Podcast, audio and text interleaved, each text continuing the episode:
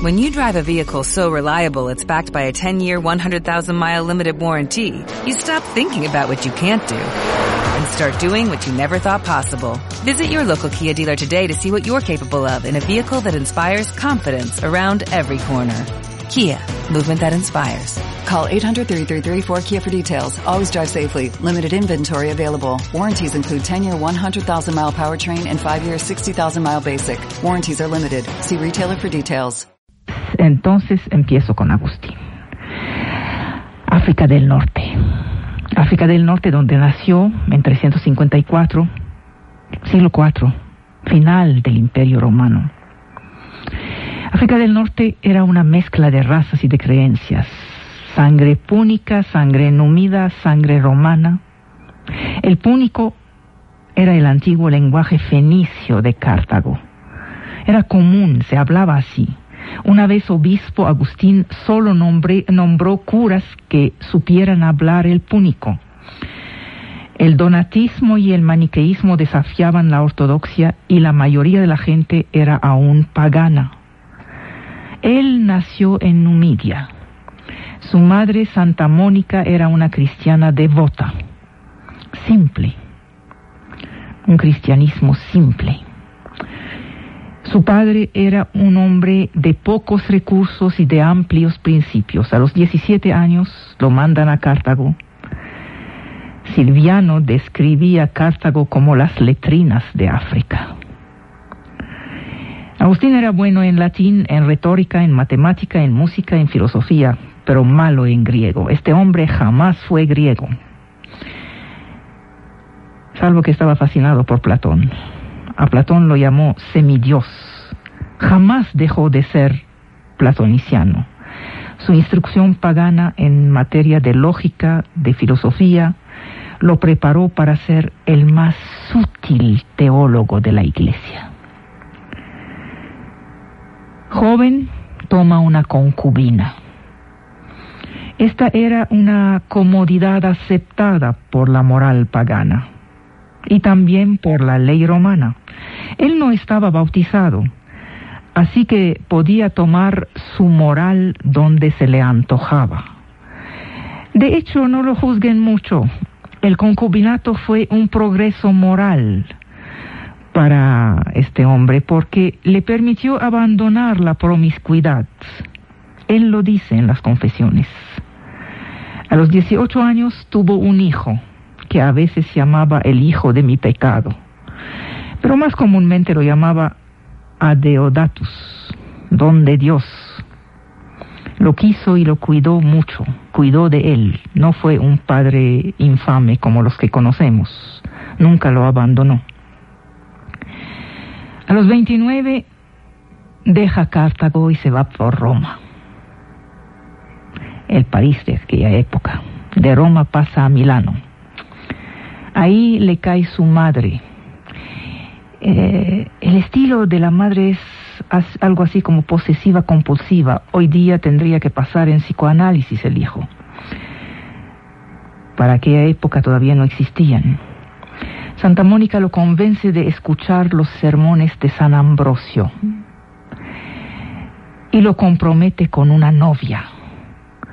Así que devuelve a su concubina a África. La pobre se va a encerrar en un convento. Y San Agustín se queda sin mujer, con la novia pero sin mujer. Unas semanas de continencia lo ponen muy nervioso.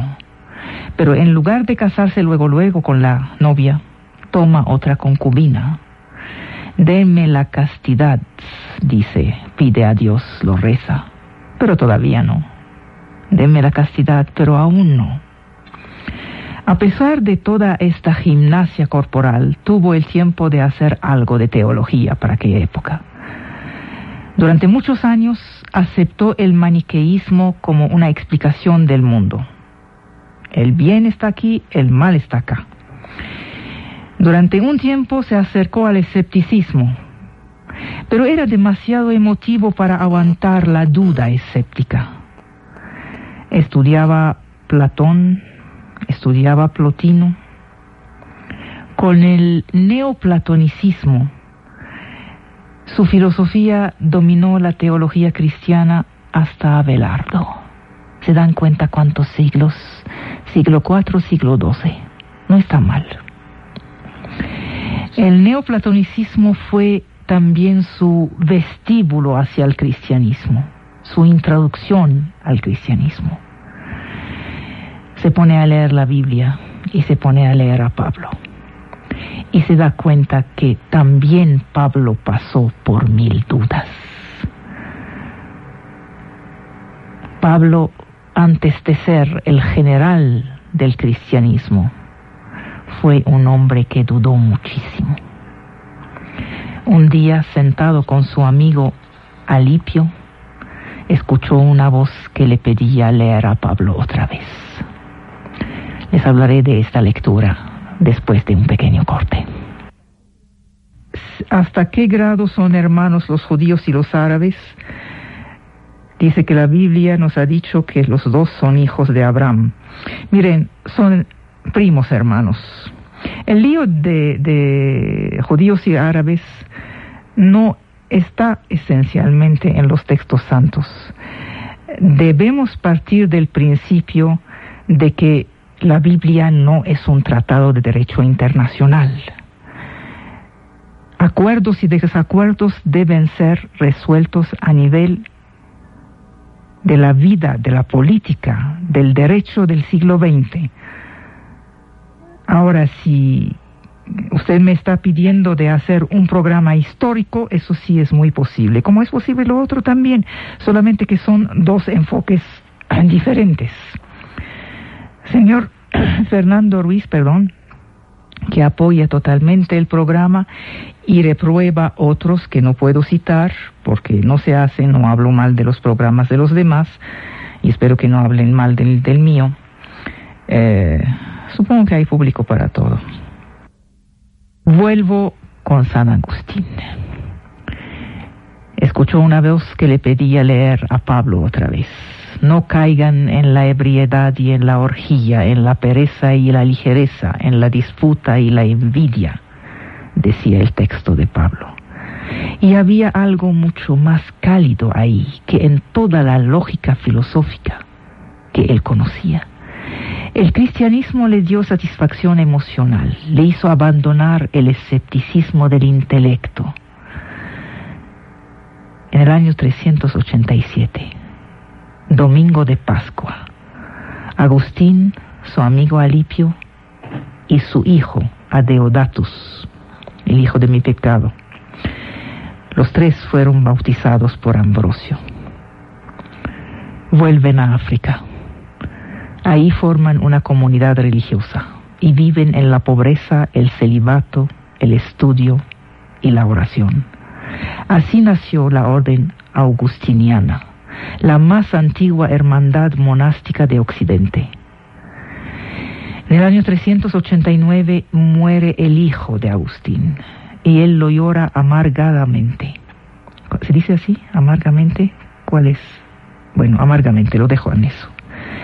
En 391 lo ordenan como cura, ya, como hombre de religión. Su elocuencia impresiona incluso a aquellos que no lo podían comprender. Fíjense, se arma un debate con el obispo, maniqueo Fortunato, que dominaba la escena teológica durante ese tiempo y en ese lugar. Durante dos días, Agustín y Fortunato discuten como gladiadores frente a la población que tenía la boca abierta y Agustín gana. Fortunato se va y no vuelve más. A Agustín lo eligen como obispo de Hipona. Eh, Saben que hay que poner las cosas un poco en sus dimensiones. Obispo en África significaba poco más que un cura de parroquia no es eh, ese título hinchado que tenemos hoy. Y de este rincón africano, Hipona, Agustín mueve el mundo. Con unos pocos ayudantes, vive de manera monacal, era vegetariano, pequeño, delgado, nunca fue fuerte. Sufría de los pulmones, tenía los nervios sensibles, tenía mucha imaginación, la dejaba volar, su inteligencia era sutil, hilaba fino, era tenaz, era dogmático, a menudo era intolerante. Varias veces fue objeto de tentativas de atentado. En el año 411, el emperador Honorius convoca, convoca a un concilio en Cartago. Los donatistas por un lado, los católicos por el otro lado. El legado del emperador da la razón a los católicos en su disputa contra los donatistas. Estos replican con actos de violencia, asesinan a un cura, mutilan a otro del grupo de Agustín. Agustín reacciona con mucha rigidez. Nos da su carácter eso. Unos años antes, un poco antes, había escrito, Nadie debe estar obligado por la fuerza. Nos defenderemos solo con los argumentos.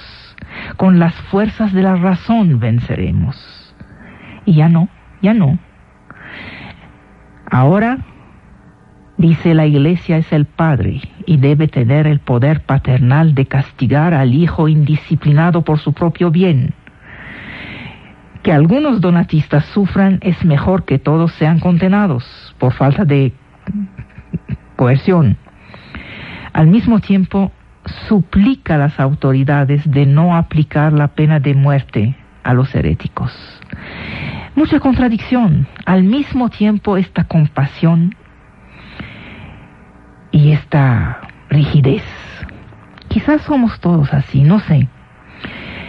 Quizá hay que aguantar nuestras contradicciones. Quizá lo único que no tiene contradicción es el monstruo.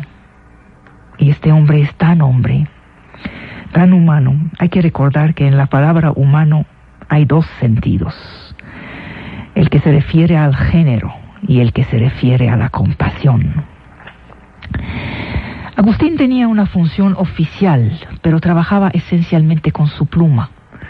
Cartas cada día, volúmenes de sermones, tratados locales, textos transitorios.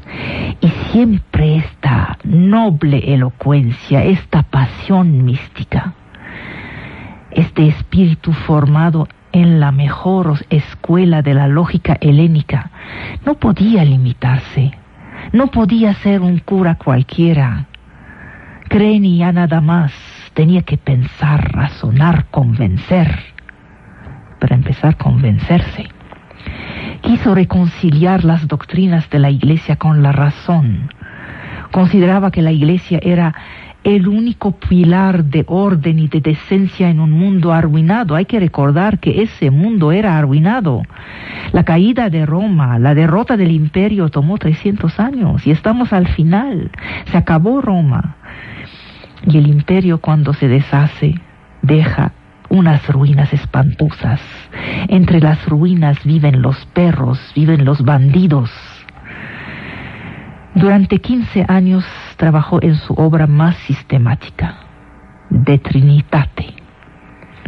El problema que más lo torturó, quizá, no sé, creo, es cómo conciliar el libre albedrío con la presencia de Dios. Si sabe, es que hay predestinación. Entonces, ¿de dónde salió la libertad? ¿Y para qué crearía aquellos que ya sabe que serán condenados? Había escrito anteriormente un tratado sobre el libre albedrío.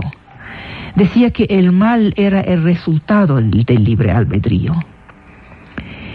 Es que en serio es un lío y no está resuelto. Ni la fe lo resolvió. ¿Quién es el responsable de la maldad? De los hombres. Leibniz escribió la Teodicea. ¿Saben lo que hizo con la Teodicea Leibniz? Trajo a Dios y lo juzgó. Tú los hiciste. Ahora, ¿qué tienes que decir por tu defensa? Claro, Leibniz lo sale después con un no al lugar. Algún día les hablaré de Leibniz. Agustín decía que el pecado de Adán ha dejado en el género una mancha de inclinación hacia el mal. Sola la gracia podía ayudar a los hombres a vencer esta inclinación. La posibilidad de la danación es el precio de la libertad moral que hace que el hombre es hombre. Agustín no ha inventado la doctrina del pecado original. Pablo, Tertuliano, Cipriano, Ambrosio, todos han enseñado esta doctrina. La voluntad humana está desde su nacimiento llevada hacia el mal, decían. Agustín explicaba esta tendencia por la sexualidad. Como somos hijos de Adán y Eva, somos frutos de la falta.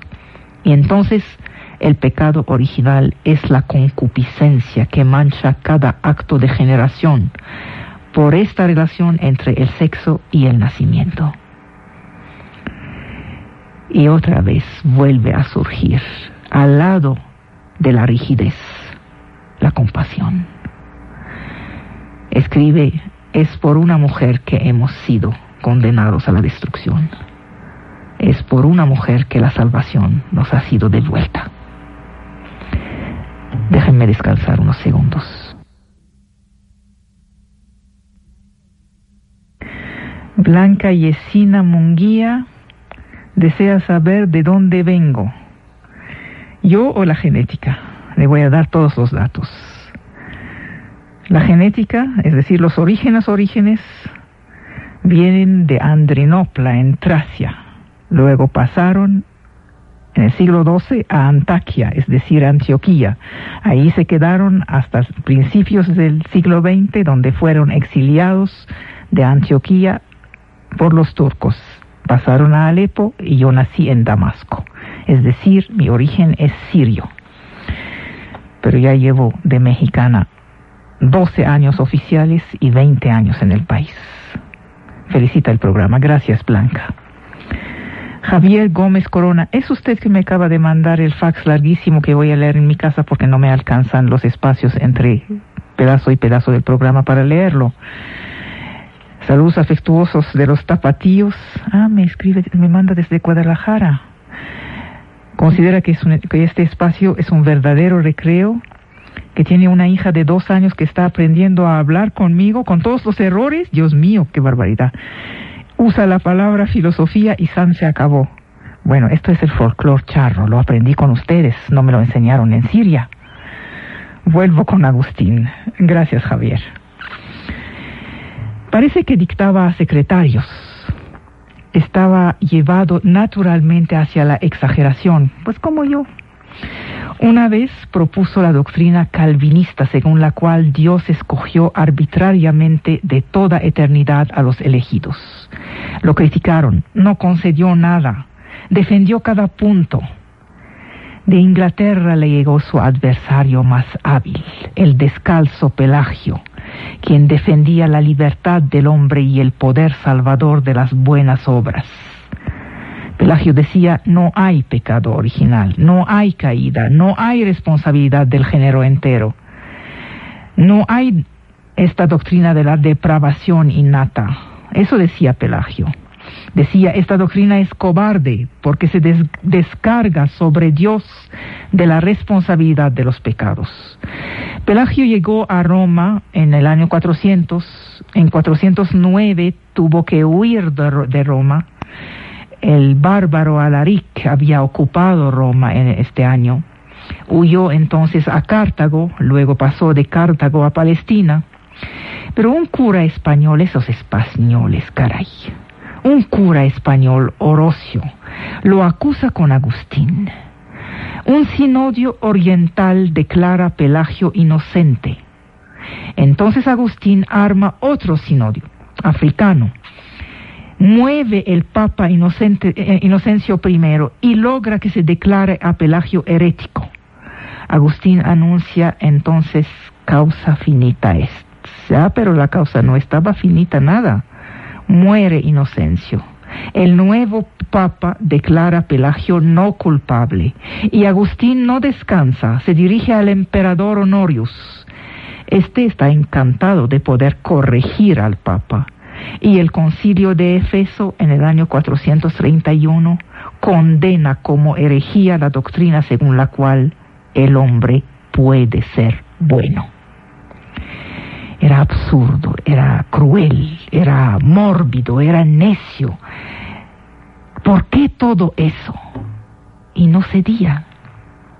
Conocía las debilidades de su inteligencia, movida más por la pasión que por la cadena de razonamientos. Él decía que cuarenta años no podían comprender cuarenta siglos. No discutes, decía. Difiere el día en que comprenderás. No discutes. La fe debe proceder, preceder la comprensión. No traten de comprender que pueden creer. Crean que pueden comprender. La autoridad de las escrituras es superior a los esfuerzos de la inteligencia, decía. Sin embargo, sin embargo, no es necesario tomar todo a la letra. Muchas gracias.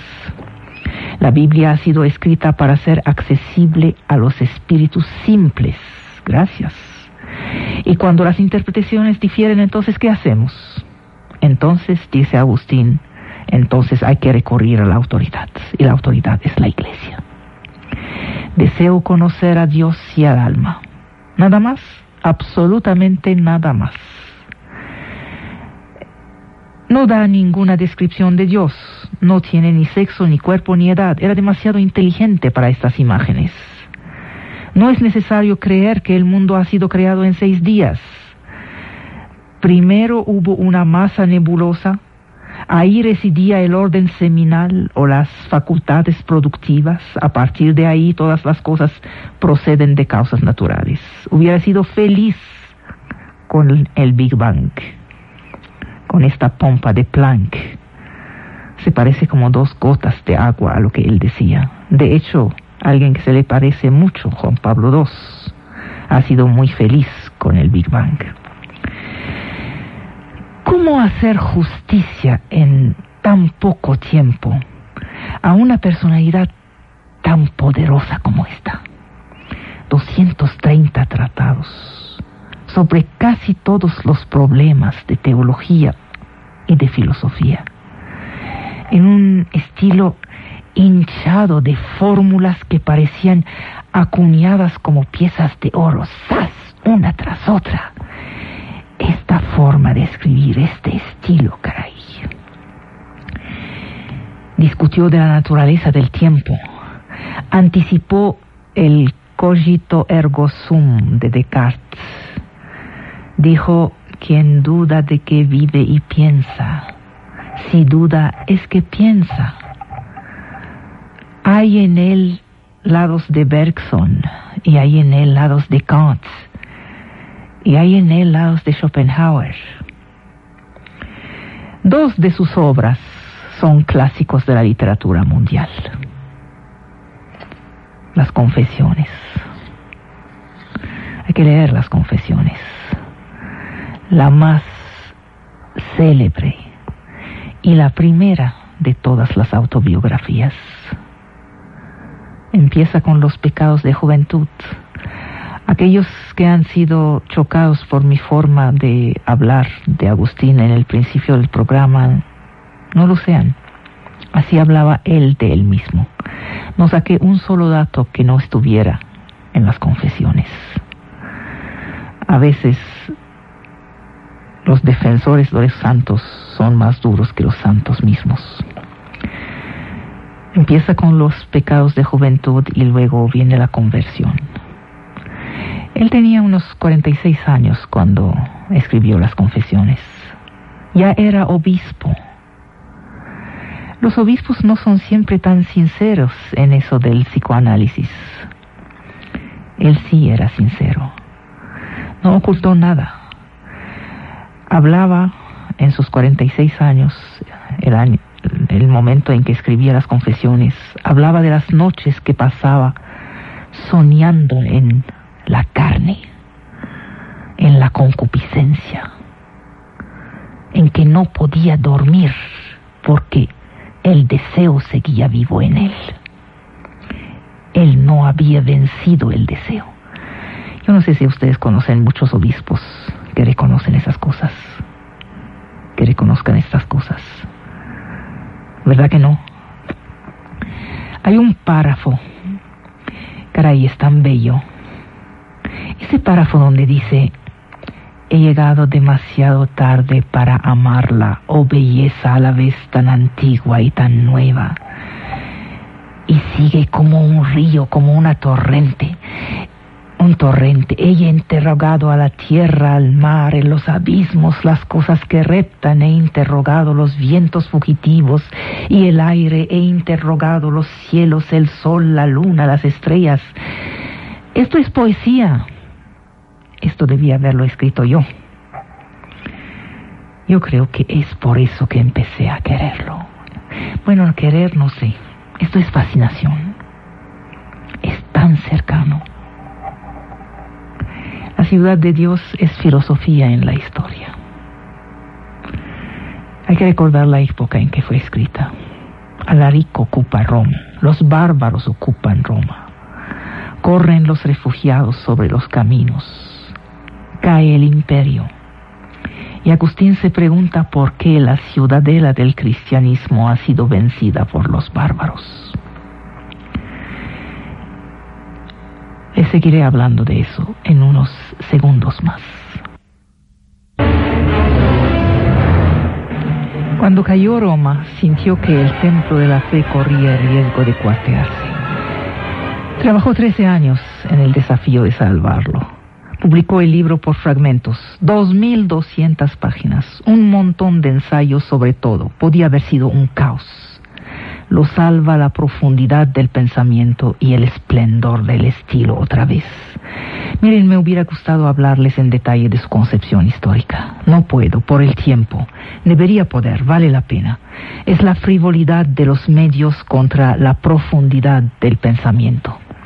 Solo les digo que es ahí que el cristianismo empieza como filosofía y que es este libro con este libro que encontramos la primera formulación definitiva de la mentalidad medieval. Este viejo león de la fe muere a los 76 años. Habían llegado los vándalos, sitiaron Hipona, hubo hambruna. Él murió en el tercer mes del sitio. No dejó testamento porque no poseía nada.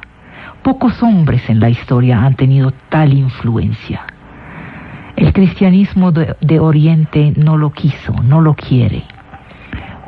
¿Saben por qué? Porque no tenía nada de griego. Pero en Occidente dejó una huella definitiva. Formuló la pretensión de la Iglesia a la supremacía por encima del Estado. Todas las grandes batallas de los emperadores y de los reyes contra los papas fueron una secuencia de su pensamiento dominó la filosofía católica hasta el siglo XIII, dándole un matiz neoplatónico, hasta que llegó Tomás de Aquino, el aristotélico. Cuando llegó Lutero, Lutero creyó que volvía a Agustín cuando dejó la iglesia. Él inspiró todos aquellos cuyo cristianismo venía más del corazón que de la cabeza. Hay en él, un lado antiintelectual que marca el fin de la literatura clásica y el triunfo de la literatura medieval. Para comprender el medievo hay que olvidar nuestro racionalismo moderno. Unos hombres decepcionados venían al término de un milenio de racionalidad en medio de la guerra y de la barbarie. Buscan consuelo en la felicidad del más allá. Agustín es la voz la más auténtica, la más elocuente, la más poderosa de la edad de la fe. Su controversia contra el paganismo fue la última réplica del mayor de los debates históricos. Por un lado, la alegre indulgencia por los apetitos naturales, o su condena. Habrá que esperar el renacimiento para que vuelva a debatir en la misma línea. ¿Saben cuántos siglos? Once.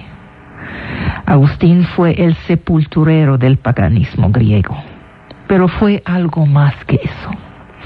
Miren, hay un texto de Hannah Arendt, su tesis de hecho, Se llama El concepto de amor en Agustín. Un texto de juventud que la academia no aprecia, pero que el filósofo Jaspers admiraba mucho. Nos muestra el itinerario atormentado, tanto del estudiado Agustín como del estudioso Hannah Arendt. Hannah Arendt busca todo con glotonería y lo que aprecia en Agustín es que la relación con Dios es ante todo relación con el otro hombre. Hannah Arendt es esta filósofa alemana que ahorita está siendo tan reconocida. Sin esta relación con el otro hombre, el resto es mentira. Agustín es también una lengua, caray, qué prosa, qué estilo, esta agresividad afirmativa aliada a la duda interrogativa. A Hannah Arendt no le interesa estas querellas teológicas de una iglesia sacudida por diversas tendencias heréticas. Ella lo pone en su contexto más vasto, el de la antigüedad tardía, donde aún reinaban en su decadencia la cultura y el prestigio de la ciudad pagana. Arendt respeta a Agustín, aunque queda exterior a su voluntad de imponer las verdades dogmáticas de la Iglesia. Todo esto es la huella de un combate nocturno. Es este combate que atrajo a Hannah Arendt y que me trae a mí hay este intenso trabajo sobre uno mismo que pasa por la lengua, esta lengua luminosa con sus resonancias de evidencia, su claridad soberana, su natural, su poesía. ¿Saben que Goethe lo apreciaba muchísimo? Por supuesto, no podía no apreciarlo. Esta lengua que logra resaltar la sustancia original. Agustín marca una vuelta en el pensamiento del pensamiento a pesar de la distancia.